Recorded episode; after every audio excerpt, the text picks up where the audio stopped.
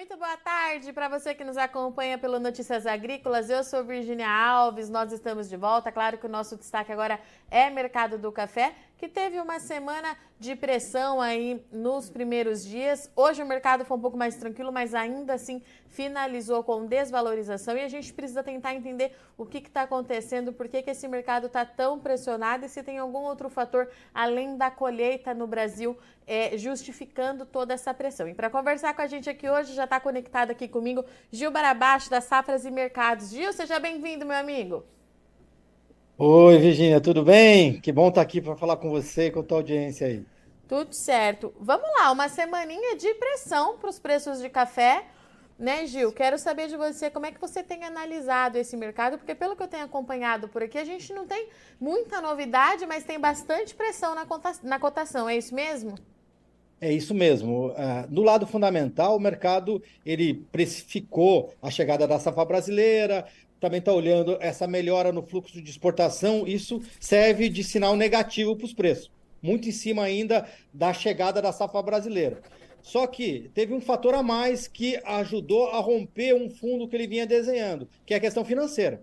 Essa questão financeira internacional, esse financeiro mais carrancudo, com a China chegando e trazendo aí uma má impressão para o mercado internacional, ajudou a romper aquele, aquele fundo que vinha desenhando, ajudou a cair mais o café. Uh, o dólar subiu, também é um outro fator que ajuda a jogar o café para baixo. Então, a mudança é muito mais financeira que fundamental. O fundamento, ele já vinha precificando e estava consolidando a chegada da safra e a melhora das exportações. O fator a mais, adicional, Virginia, é justamente essa questão financeira. Gil, e a gente sabe, o último número que eu tenho aqui das safras é que safra é, comercializada a 41%. É isso mesmo? Como é que a gente é, analisa esse número? Fica dentro do que é esperado? De fato, está mais lenta essa comercialização? O que, que a gente pode falar para o mercado é, referente a isso? Está mais lenta, está um pouco mais lenta. Ela deu uma melhorada nos últimos, nos últimos meses, mas ainda, se a gente comparar com a média, a média seria 46% vendido. Está com 41% vendido. Né? É, de uma safra maior, que foi nos últimos dois anos, principalmente de arábica. Uh, então, isso tudo leva ao quê? Que a, a, cadência do fluxo de venda ainda está abaixo do normal. Né? Isso aí, é, dentro de um cenário que o mercado ele está fundamentalmente pressionado, ele gera algum, pode gerar algum, algum problema, algum atrito em relação ao produtor que precisa é, fazer caixa é, de imediato, porque o mercado, por enquanto, ele não dá um sinal de recuperação. E como ele é, é vendeu relativamente pouco em relação ao que é, ao comparativo em anos anteriores, é, existe, existe no mercado, nesse momento, uma necessidade maior de vendedor. Né? Então a gente vê claramente isso, que você vê uma presença maior do que vendedores do que via em anos anteriores. Ah, isso se reflete em diferencial mais baixo, é, em uma dificuldade do preço subir. Isso é um reflexo que, em parte, está ligada a essa comercialização mais lenta. E a gente tem uma expectativa dessa comercialização é, ganhar ritmo com a colheita agora chegando é, na reta final, ou a gente vai ficar com essa caixinha de surpresas no mercado, Gil? Ah, eu, eu creio que sim.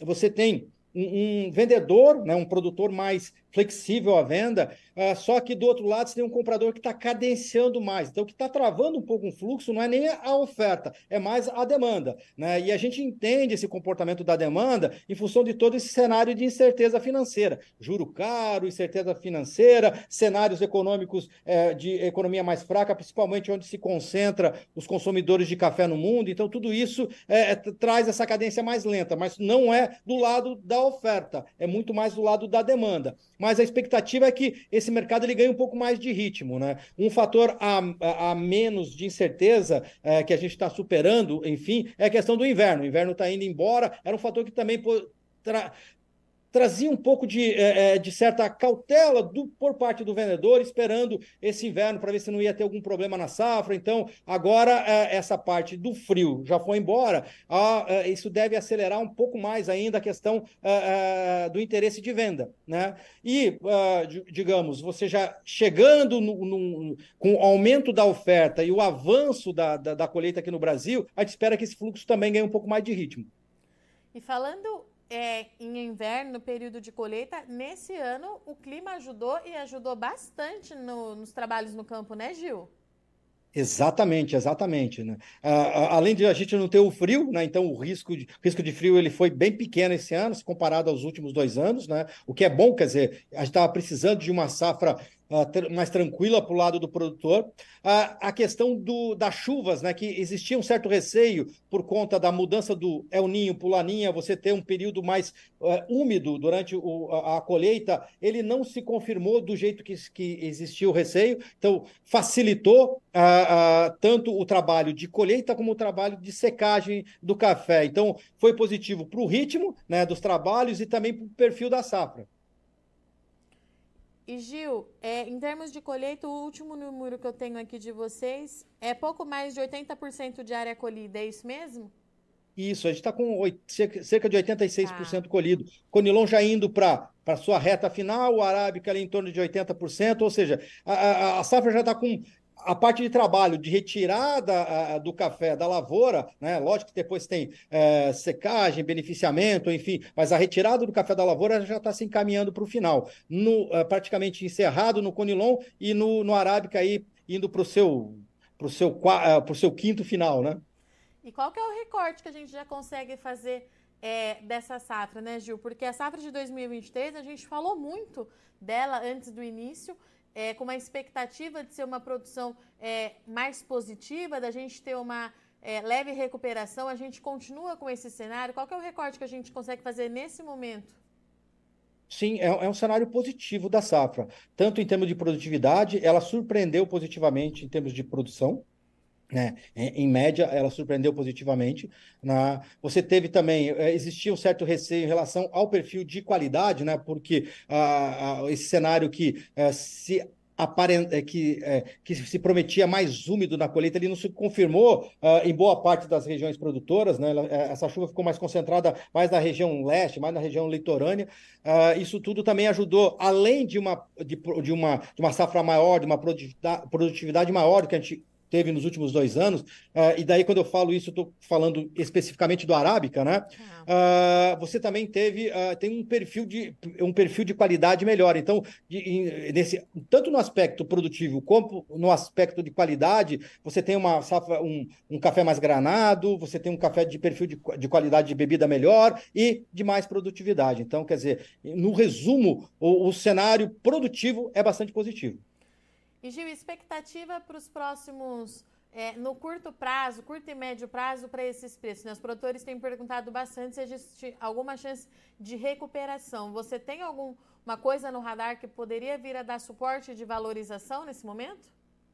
Olha, basicamente, o que a gente tem agora, a gente tá, está passando por uma transição. Essa transição é a seguinte: a gente está saindo agora, com o fim da colheita, a, a, a, precificação da safra 2023 e os fatores é, é, que influenciam o preço da safra 23, com a chegada da safra 23 no Brasil, o mercado já, já assimilou. Então, agora, um outro ponto de flexão fundamental é, são as floradas em, em setembro e outubro. Quer dizer, então é nisso que o mercado vai olhar em termos fundamentais com peso maior no mercado.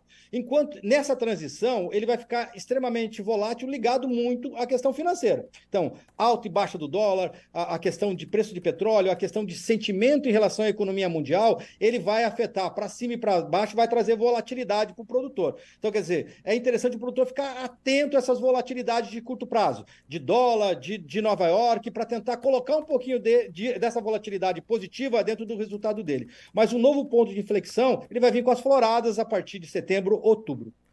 Perfeito. Gil, o mercado já precificou El Ninho ou a gente está todo mundo esperando ainda para ver como é que isso vai acontecer? Olha, basicamente ainda, eu não, eu não diria que precificou. Ele está ah. atento, está monitorando. Por enquanto, ele não está sentindo ainda uh, que o El vai trazer grandes riscos Uh, principalmente para o café. No café, o que, uh, o que traz no radar, basicamente, aí, é, de receio de risco seria muito mais ligado à questão da Ásia, à questão do Conilon, no Vietnã e na Indonésia. Né? A gente já vem desse ano que teve problema na produção da Indonésia, teve uma quebra na safra da Indonésia, teve uma safra menor uh, no Vietnã. Então você tem aí uh, já um cenário de menor oferta de robusta, que fez até o preço do, do, do café robusta no terminal de Londres subir, descolar bastante em relação arábica, né, em Nova York. Uh, agora, uh, o que está tá se olhando é essa chegada da próxima safra do Vietnã no último trimestre do ano. Aí você vai ter uma influência do El Ninho. Uh, você tem aí, uh, já se percebe um corte de chuvas, daí você vai ficar olhando para as monções na Ásia, um corte de chuva, chuva abaixo da média no último mês de agosto, vamos ver como é que está setembro, outubro, e o efeito que isso aí pode ter na safra uh, da Indonésia, da safra da Indonésia e principalmente do Vietnã que chega, do Vietnã que chega no último trimestre do ano. Daí sim, se você tiver algum problema, você pode dar uma mexida nos preços e o El Ninho começar a, a, a se fazer é, sentir no preço do café. Por enquanto, ainda nada, Virginia. Então tá. Gil, obrigada pela sua participação, disponibilidade, por achar uma brechinha aí na sua agenda. Você sabe que você é de casa, precisando, tendo alguma novidade, só vir para cá trazer para gente, contar todas as novidades por aí. A gente continua te acompanhando, meu amigo. Obrigada, viu? Oi, eu que agradeço, minha amiga, pelo convite, por essa conversa, esse bate-papo gostoso. E sempre que eu estiver disponível, eu estarei aqui com você para te conversar. Espero que fique mais vezes disponível para a gente bater mais, mais esse papo gostoso que a gente bateu hoje. Eu espero também. Ó. Você está falando isso ao vivo, viu? Vou te cobrar depois. eu sei que você vai me cobrar. Me cobre, me cobre, me Obrigada, cobre mesmo. Gil. Ai, tchau, um abraço. Portanto, então, estivemos aqui com o nosso amigo Gil Barabacho, grande parceiro aqui do Notícias Agrícolas, fala com a gente em nome das safras e mercados, que trouxe para a gente um panorama é, do que vem acontecendo nesse mercado do café. Mercado bastante pressionado por conta da colheita no fundamento, os fatores técnicos financeiros também é, pressionando bastante. E o Gil trouxe para a gente alguns números aqui das safras, então. Safra 23 de café, 41% comercializada, é um pouco mais lento do que no último ano. Nesse mesmo período, no ano passado, 46% da safra já estava comercializada. E é produtor retraído, reflexo daquilo que a gente tem falado todos os dias aqui no Notícias Agrícolas.